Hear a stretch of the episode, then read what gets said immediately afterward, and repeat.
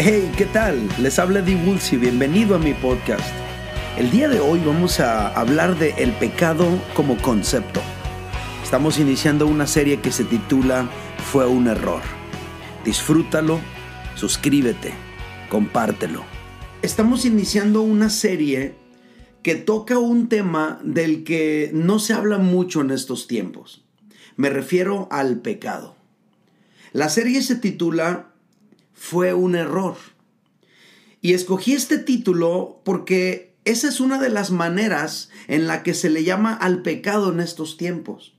Se le puede llamar un error, una falla, un fracaso, etcétera, cualquier cosa menos pecado.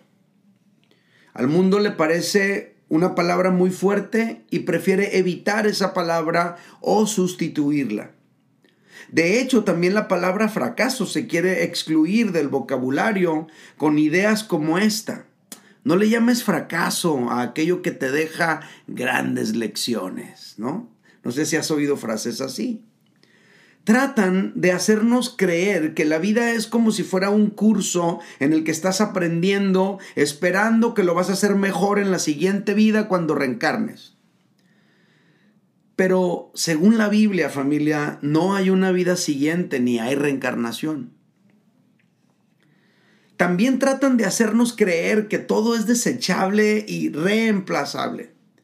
Se acaba tu matrimonio, inicias otro con alguien más. Mujeres hay muchas, hombres hay muchos. Lo que salió mal, hazlo mejor la próxima vez, etcétera, etcétera. Pero es una mentira, familia. Ni el matrimonio, ni las personas, ni la pureza, ni la inocencia, ni la sanidad de tu alma son desechables o reemplazables. ¿Los tienes o no los tienes? Y si los pierdes, el proceso de recuperarlos es lento, doloroso y a veces irreversible. Ahora, comprender esto es profundamente doloroso porque cuando te das cuenta que hay algo que has perdido para no recuperarlo nunca más, pues eso duele en el fondo del alma. Además, ha habido también una tendencia a minimizar el dolor que causa el pecado justificándolo con ideas como todos fallamos, pero de los errores también puedes aprender. O frases como esta, lo importante es que al final te levantes más fuerte. Cosas así. Estas y otras expresiones semejantes lo único que buscan es como anestesiar el dolor causado por el pecado y sus efectos devastadores en la vida, en la familia y en la sociedad. Pero familia, el pecado duele, el pecado daña, el pecado destruye, el pecado deja secuelas humanamente irreparables. Por mucho que se quiera anestesiar con frases elegantes y bien construidas, el pecado es devastador. He visto hombres y mujeres llorar con profundo dolor y sufrimiento a causa de las consecuencias del pecado en sus vidas. Al principio todo parece emocionante, divertido, atractivo, pero al final es profundamente lamentable. Como bien lo explica la escritura, Romanos 6:23 dice, porque la paga del pecado es muerte. Eso dice la Biblia. Este fragmento es contundente. La paga del pecado es muerte. Algo se muere cuando se le abre la puerta al pecado. Se muere en primer lugar tu relación con Dios, pero también se muere tu paz interior. Se muere tu sensibilidad, tu capacidad de sentir empatía. Se mueren los matrimonios, se mueren las familias, se muere el futuro de tus hijos, etc. Algo se muere cuando se le abre la puerta al pecado. Precisamente por eso debemos conocer qué es lo que la Biblia nos enseña sobre el pecado Debemos comprender la naturaleza del pecado, sus efectos, cómo curarlo y sobre todo cómo mantenernos libres de él. Por eso el día de hoy iniciaremos nuestra serie Fue un error hablando de el pecado como concepto. Así se llama mi mensaje el día de hoy. El pecado como concepto. Vamos a comprenderlo. El concepto pecado está asociado directamente con la realidad de que existe un Dios ante el cual tú y yo somos moralmente responsables y ante el cual un día daremos cuentas de nuestros actos.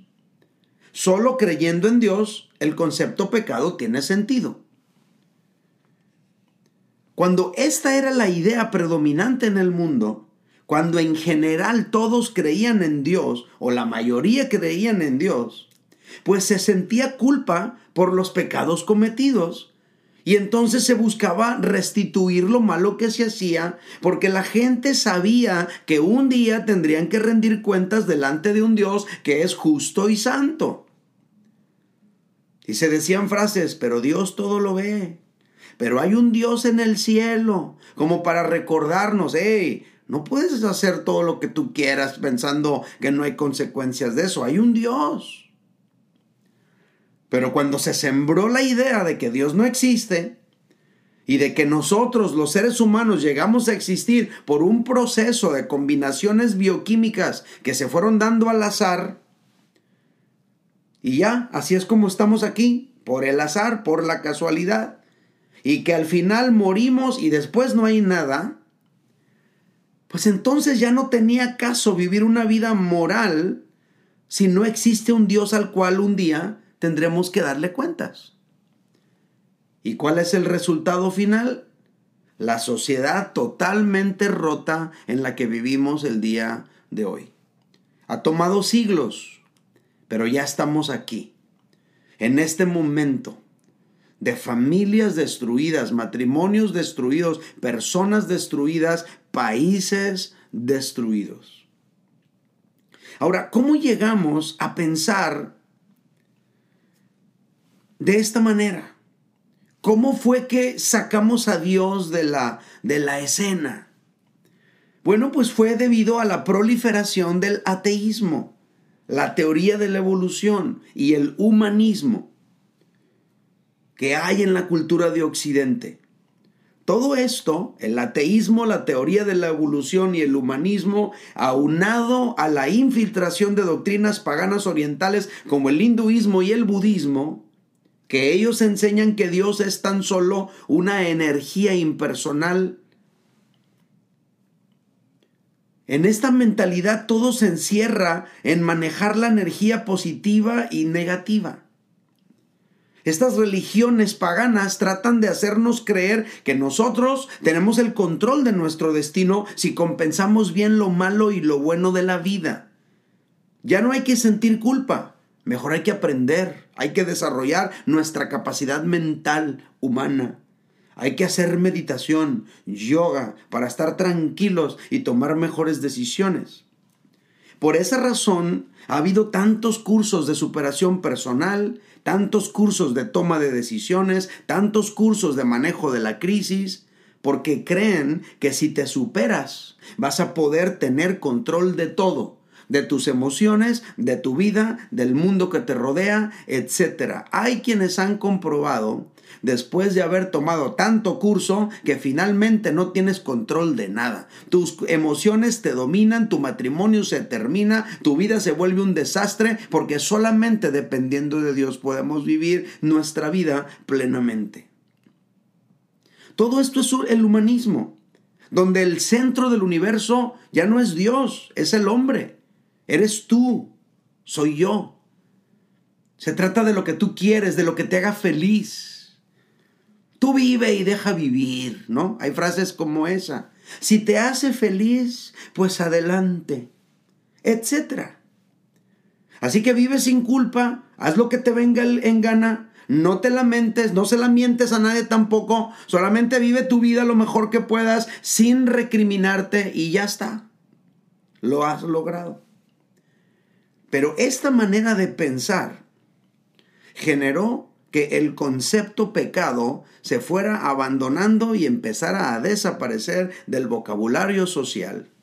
Y así es como se piensa ahora. No se piensa en que es pecado cierta acción. Mejor le llaman un error, una equivocación, una falla, etc. Esta es la mentalidad que se, que se difunde en los medios de comunicación por los actores, los artistas famosos, los deportistas, los líderes de opinión, los influencers. Se difunde esta mentalidad, este criterio, esta manera de ver la vida. Se difunde también en los sistemas educativos de los países, en los movimientos sociales actuales. Pero todo parte de sacar a Dios del escenario principal. Ahora, esto no empezó ayer. Mire lo que escribió el apóstol Pablo hace como unos dos mil años. Romanos 1.21 dice, ya que habiendo conocido a Dios no lo glorificaron como a Dios ni le dieron gracias. Al contrario, se envanecieron en sus razonamientos y su necio corazón fue entenebrecido. Romanos 1.21. Este fragmento es súper claro. Sacar a Dios de la escena nos va a dejar a merced de la vanidad de nuestros propios pensamientos. Sacar a Dios de la escena nos va a dejar a merced de la necedad de nuestro propio corazón entenebrecido. Por ejemplo, vamos a poner ejemplos específicos. Respecto de un asunto tan básico como la sexualidad, cuando tú crees que hay un Dios que condena la fornicación y el adulterio, entonces tú te abstienes de envolverte en ello porque tú sabes que es pecado. No quieres tener relaciones sexuales con tu novia porque tú sabes que eso es pecado. No quieres serle infiel a tu esposa porque tú sabes que es pecado. Y tú hablas con tus hijos y les enseñas a tus hijos que existe un código de conducta sexual y moral y le enseñas a tus hijos que la sexualidad que agrada a Dios se vive dentro del contexto del matrimonio porque fuera de él eso sería fornicación o adulterio. Y eso a Dios no le agrada y eso también trae consecuencias espirituales, emocionales, morales que muchas veces son irreversibles. Ahora, la persona que quiere agradar a Dios y comete adulterio, esa persona siente culpa, porque esa persona sabe que le falló a Dios. El joven que quiere agradar a, agradar a Dios y cae en pecado sexual y tiene relaciones sexuales con su novia, ese joven siente culpa, porque sabe que le falló a Dios y le duele lo que hizo y se arrepiente y trata de abrazar un estilo de vida distinto y toma decisiones radicalmente distintas que cambian su manera de vivir porque no quiere seguir en la misma situación. Eso es cuando tú crees que existe un Dios delante del cual eres responsable. Pero cuando no crees que hay un Dios ante el cual vas a dar cuenta de tus actos, entonces la sexualidad se limita solamente al placer a dejarte llevar por tus impulsos, por tus sentidos, a pasarla bien y ya. Ni siquiera te tienes que enamorar, es solo sexo. Cuando se piensa así, los padres aconsejan a sus hijos y le dicen, por ejemplo, a las niñas, pues con que no salgas embarazada, hija, todo está bien. A los chicos, con que no pesques una enfermedad venérea, todo está bien. Y por eso los sistemas de salud regalan condones, dan pláticas de métodos anticonceptivos, se legaliza la interrupción del embarazo, se legalizan los matrimonios entre personas del mismo sexo, porque no importa lo que diga Dios, es más, Dios ni existe para ellos. En España, por ejemplo, ya se dan cursos online para que las jovencitas se practiquen ellas solas un aborto. Y les dicen, y si notas que, el, sangrado es abundante y tienes miedo, ve al hospital, no digas que tomaste nada, di que es un embarazo espontáneo o un aborto espontáneo, más bien dicho. Todo para que la gente se siga llevando por los sentidos y el placer sin sentir culpa. Al cabo no hay Dios a quien rendirle cuentas. No sé si percibes la diferencia de las, de las dos perspectivas. Cuando crees que hay un Dios ante el cual vas a rendir cuentas y cuando has sacado a Dios de la escena y Dios ya no está ni existe, entonces no tienes por qué rendirle cuentas. Eso afecta en tu manera de vivir. Eso afecta en tu manera en cómo concibes la vida humana. Por eso al aborto ni siquiera se le llama bebé a lo que lleva la madre dentro del, del útero.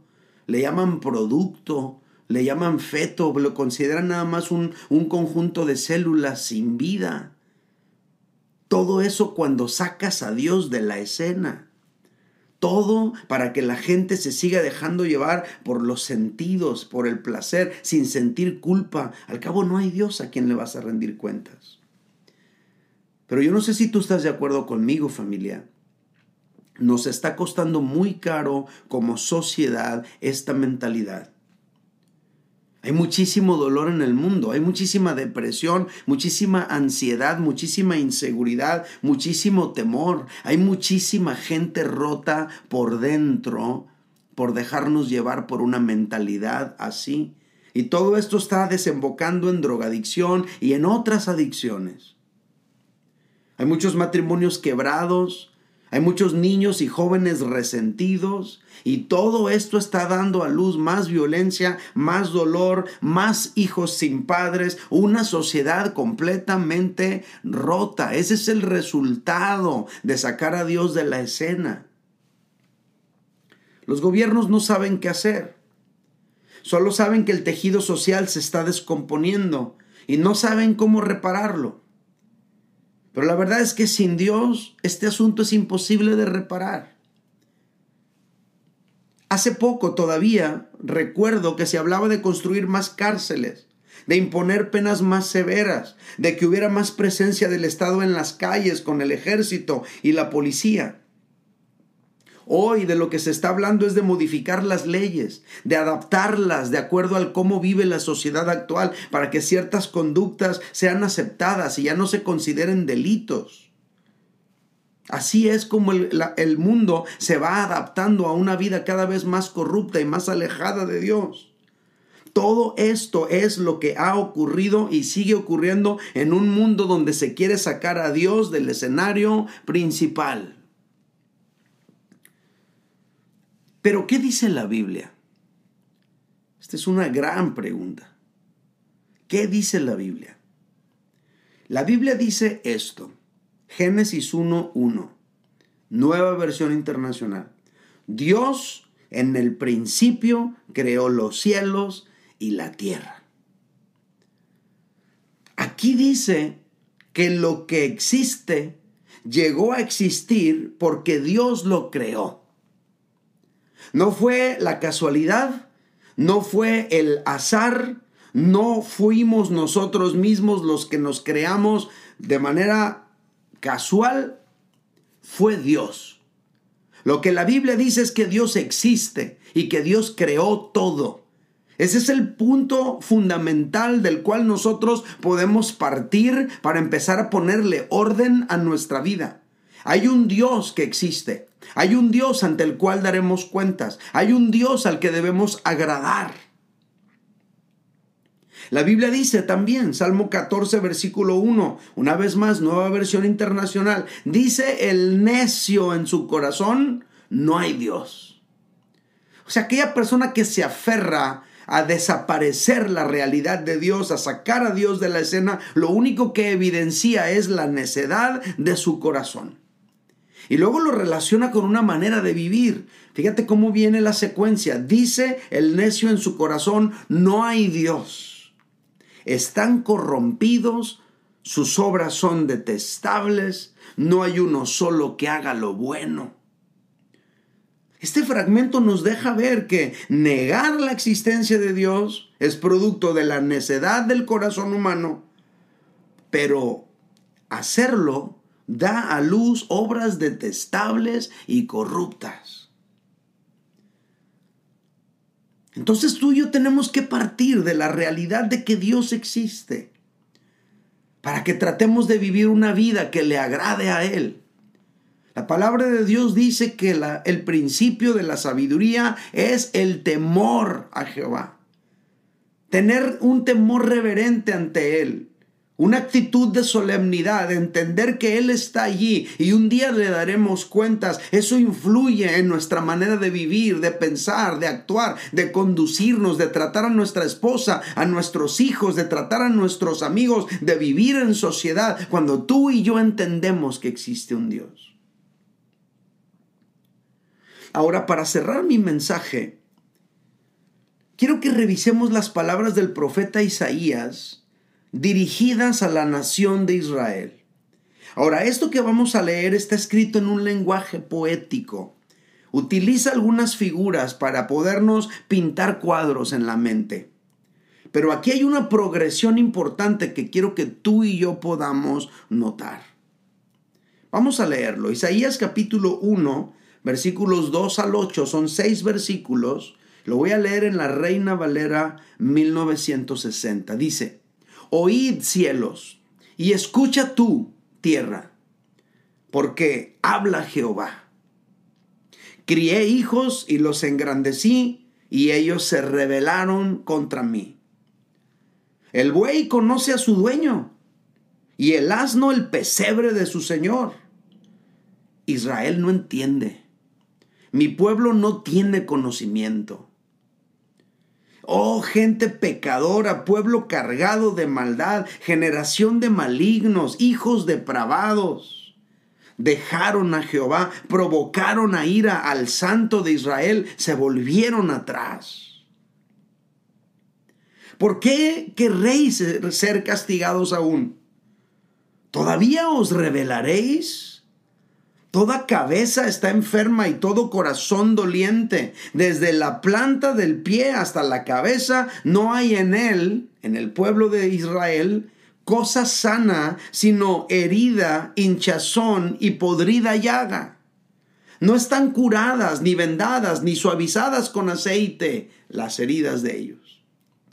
Versículo 7. Vuestra tierra está destruida, vuestras ciudades puestas a fuego, vuestra tierra delante de vosotros comida por extranjeros y asolada como asolamiento de extraños.